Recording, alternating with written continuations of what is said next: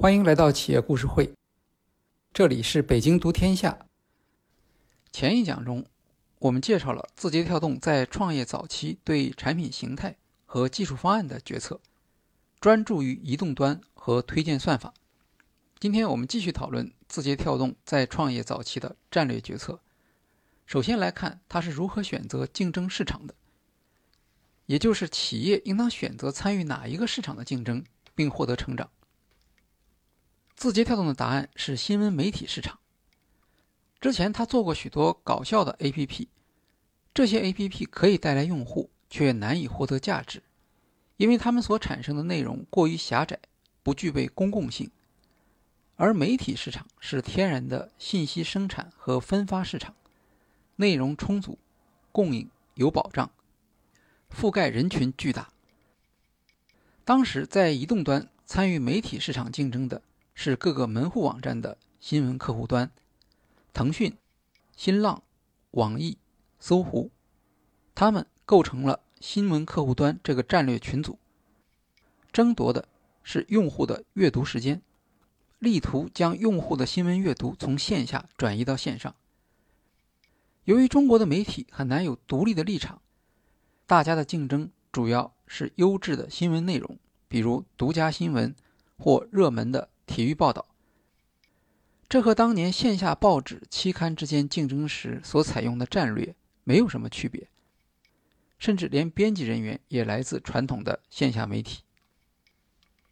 字节跳动认为，当时各家新闻客户端在竞争战略中普遍存在着短视的现象，以内容取胜的战略是错误的，因为要靠独家内容形成差异化非常难。而且优质内容的成本会变得越来越高，即使某一家暂时获得竞争优势，也是不可持续的。另一方面，新闻客户端呈现给读者的仍然是千人一面的东西，没有体现移动互联的优越性。当用户打开客户端时，他们和过去看报纸一样，被动地接受统一的信息，只不过现在是在手机上看。如果你想看一些自己感兴趣的，而在新闻客户端前面部分找不到，那就要用搜索，而用户恰恰不喜欢搜索。将线下的看报变成手机读报，当然也是改变，也会培养起新的用户习惯，带来新的广告机会。但这样做似乎少了一些洞察力和批判性思维。这样做的企业实际上还没有准备好进入一个新世界。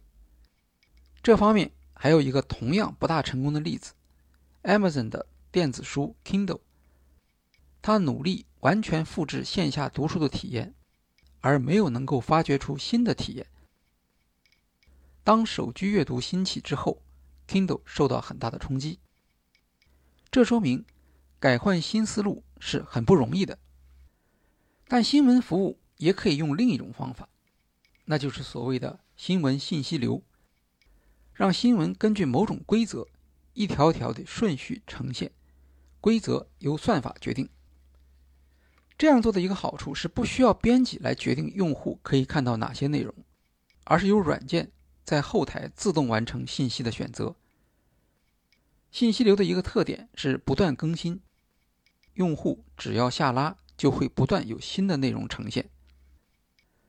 与新闻客户端相比，新闻信息流的界面相对简单，一条一条的新闻罗列起来，似乎还不如新闻客户端内容丰富。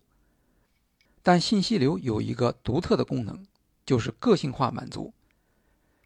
它可以根据用户的特点生成专门发给你看的新闻。比如，体育迷在收到的信息流中就会看到体育要闻放在突出的地位上，数量最多。而电影迷则会更多看到最新电影的消息，这样就实现了用户收到新闻的个性化。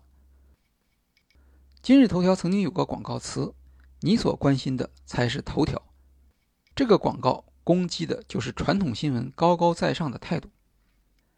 个性化满足在一定程度上替代了用户的主动搜索，极大地改变了用户的使用体验。在信息流新闻中，用户的体验终于和线下看报的体验完成了分手。信息流服务的技术最早是由美国 Facebook 公司在2006年开始使用的。Facebook 用信息流技术向用户提供他们可能会感兴趣的信息，全国性新闻、本地新闻和好友动态。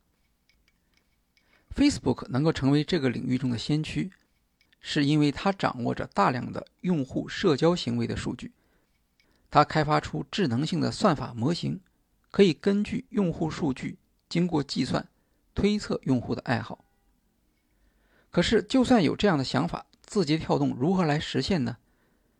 信息流服务需要一定的技术和数据才能实现。技术能力也就是算法，数据则是用户的特征。算法加上用户特征决定了推荐的准确性，两者缺一不可。作为一家基于技术的创业公司，字节跳动在算法方面有一定的积累，包括来自中国算法最优秀的百度的技术人员。可是，就算学习了算法技术，数据从哪里来？有些企业积累了大量数据，像阿里、腾讯，但这些数据不会公开，到市场上购买数据也不现实。数据是敏感的资料。特别是个人的信息不会允许任意采集。字节跳动看中了微博。大家知道，微博也是一种信息流，但微博它是基于关注的信息流，只有你关注的，微博才会推送给你。这样的信息流，它的前提是用户的主动关注，所以它不属于信息推荐，只是按照用户的选择来进行推送，也就不需要算法。但微博想要通过广告来盈利，广告最讲究的是精准。如果能够把用户感兴趣的内容发给真正需要这些内容的用户，那么广告的精准度就可以提高，微博的价值也就增加了。开始的时候，微博用户可以用自己的账号直接登录今日头条，接下来用户就会看到。头条大约会花五秒钟的时间抓取用户的个人数据进行分析，生成用户的兴趣图谱，以此为依据进行新闻推荐。当时微博正在极盛时期，他将头条作为外部协作，认为像头条这样的小公司难以独立获得收入，只能帮助自己引流。当用户在头条看到并点击感兴趣的内容之后，还是会跳回到微博来，甚至继续留在微博的。微博还参加了对字节跳动的投资。二零一六年，微博退出投资，这是因为微博很快认识到今日头条对自己的威胁。如果头条掌握了推荐技术，它必然会向上游发展，争夺微博的作者。用户和用户的阅读时间。后来，字节跳动果然发起了头条号，和微博争夺大 V，包括邀请影视剧明星入驻头条号。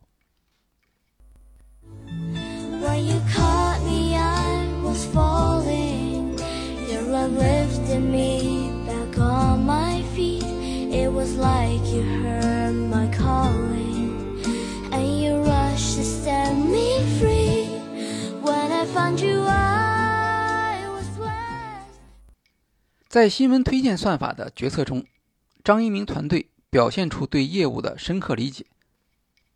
他们看到移动互联所提供的个性化的潜力做出了与主流媒体完全不同的选择而且他所选择的打击对象是新闻客户端。这些新闻客户端以及他们背后的门户，在当时恰好是竞争力比较弱的一个战略群组。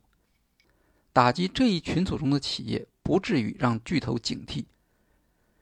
而等到巨头们领悟过来时，今日头条已经取得了市场的主导权。也正因为担心巨头随时介入，字节跳动在创业过程中不断地强调速度。因为这种选择的结果是透明的。如果大企业看到并且利用自己的资源投入同一个赛道，那么字节跳动还是会面临非常大的风险。至于后来为什么那些让字节跳动畏惧的大企业没有及时做出正确的决策，这也是一个非常好的问题。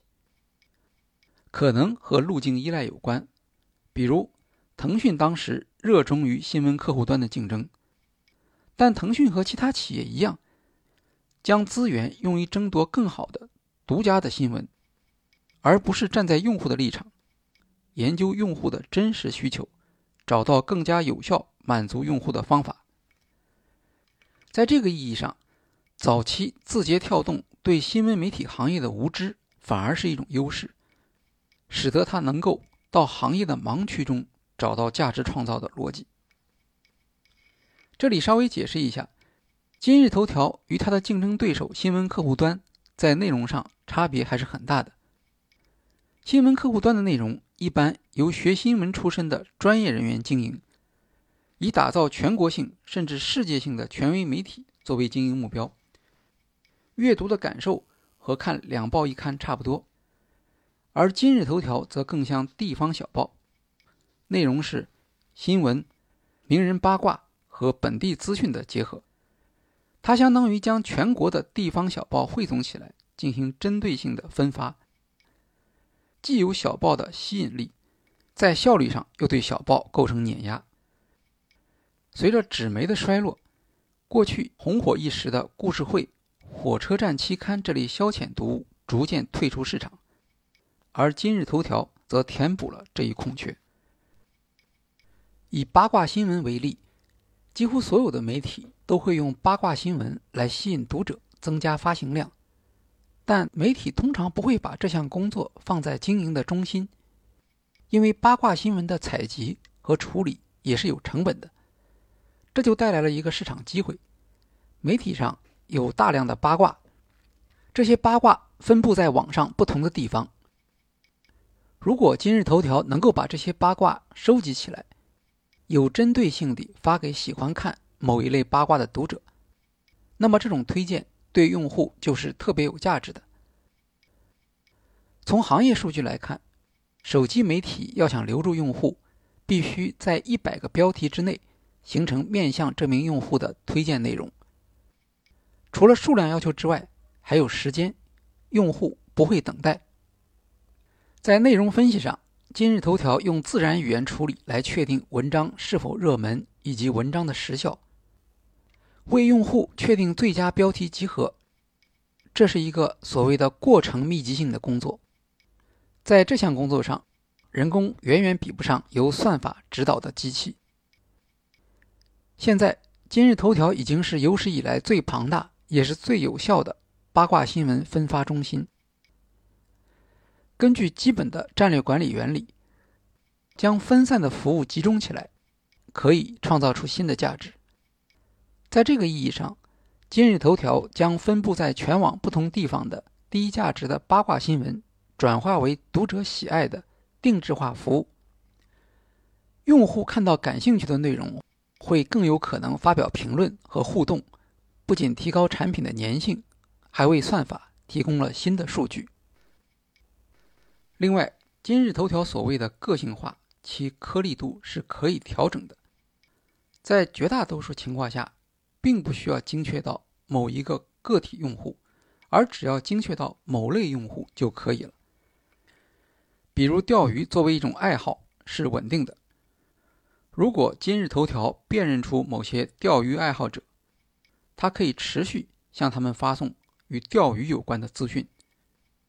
由于这个兴趣爱好，相对比较狭窄，过去可能需要订阅专业期刊才能获得的资讯，现在随手可得，用户的满足感自然会非常高。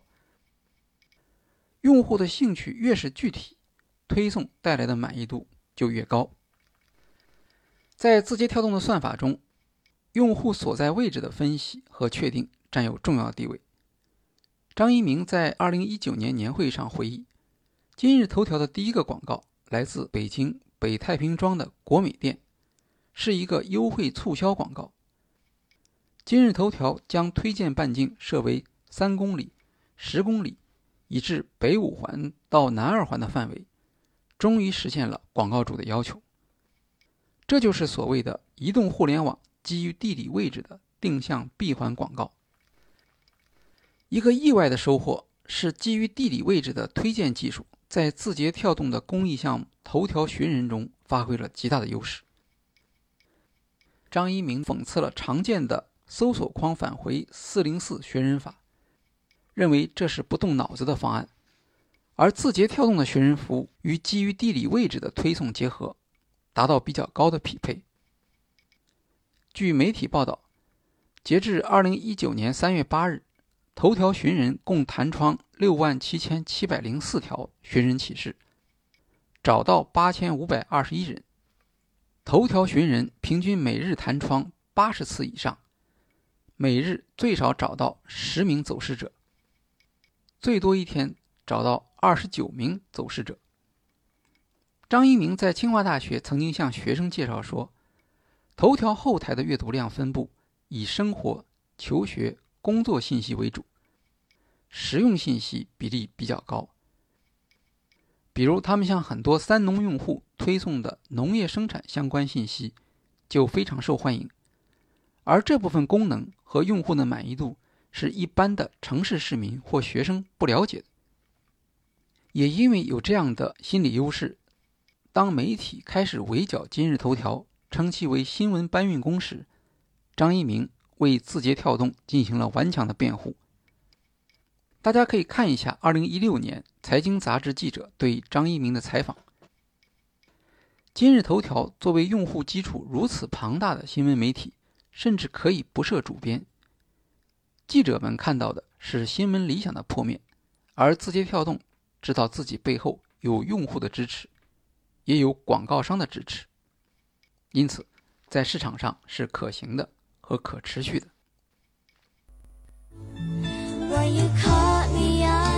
Falling.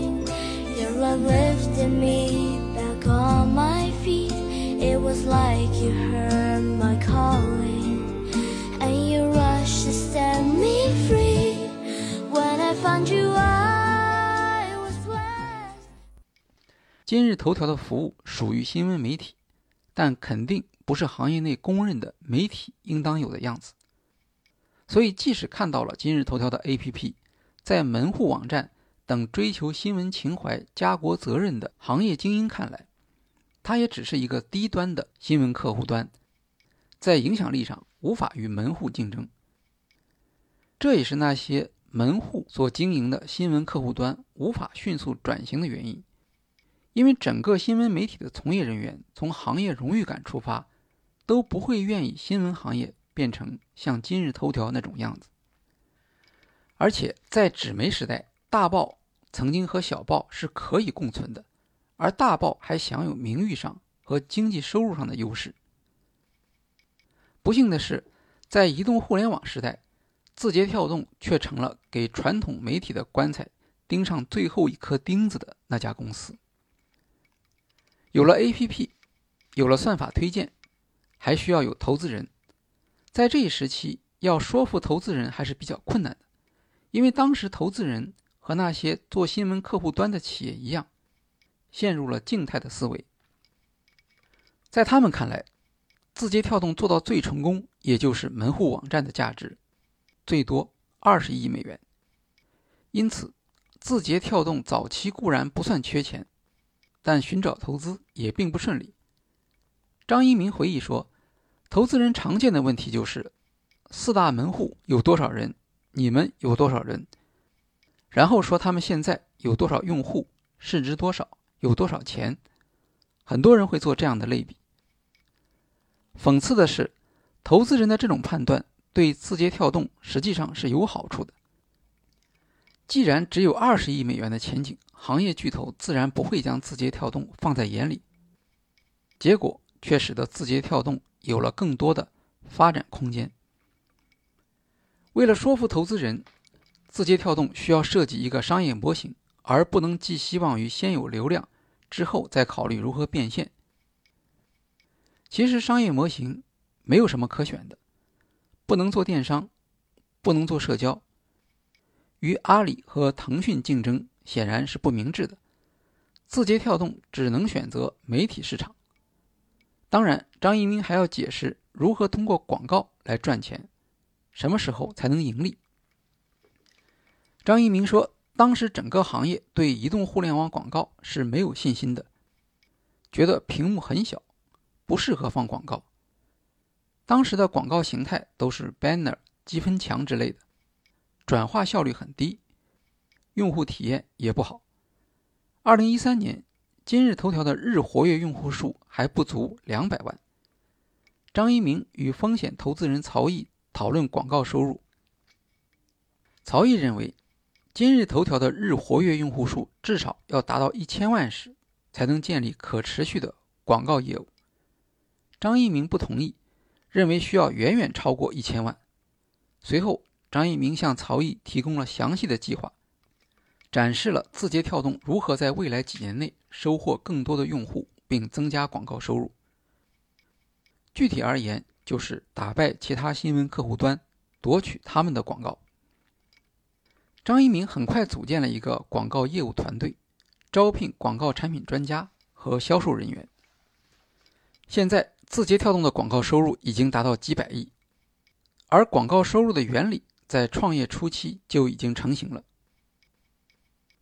我们再看它的竞争对手 Musically，Musically 没有找出一个好的商业化的方案，以低龄为主的用户群体广告价值不高。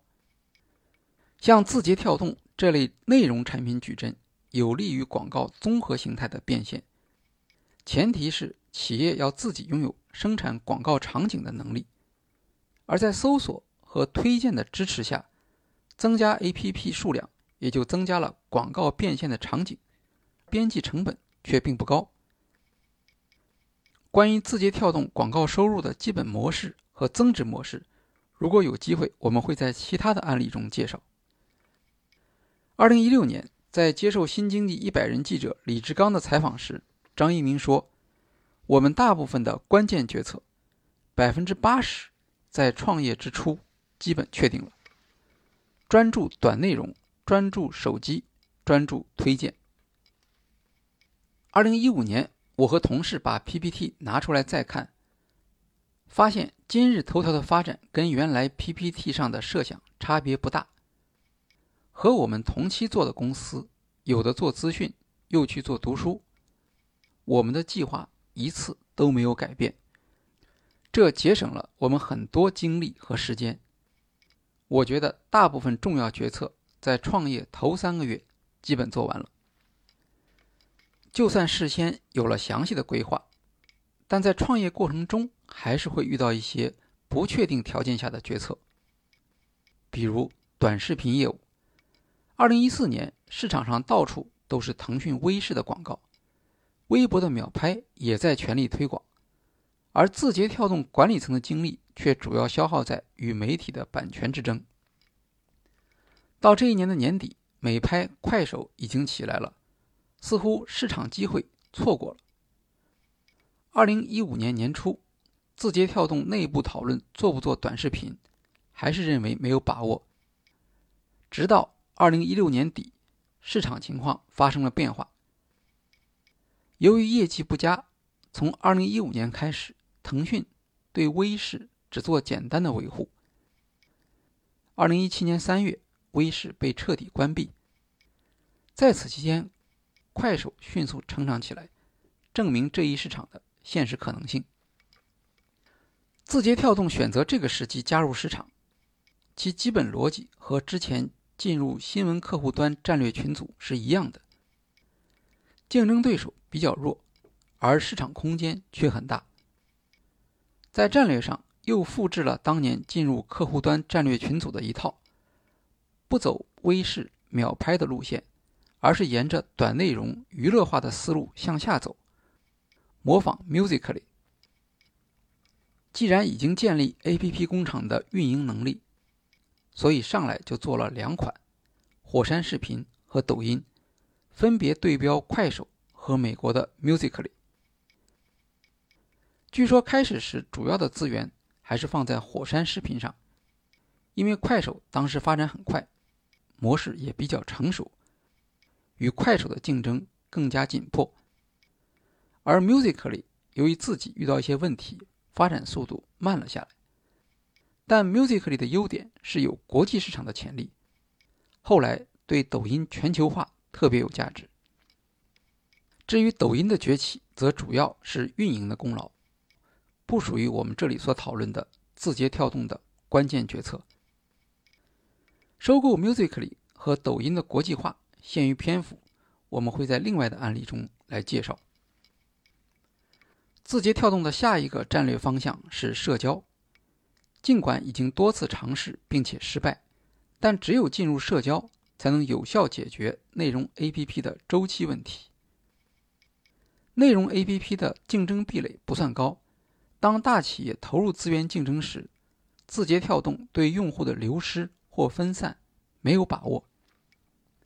以现象级产品抖音为例，用户的沉迷反而令人担心这款产品的可持续性。字节跳动做社交 APP 有很多优势，但现在它已经是一家大企业，是竞争对手研究的对象。不可能像早期那样避开市场主导企业的对抗。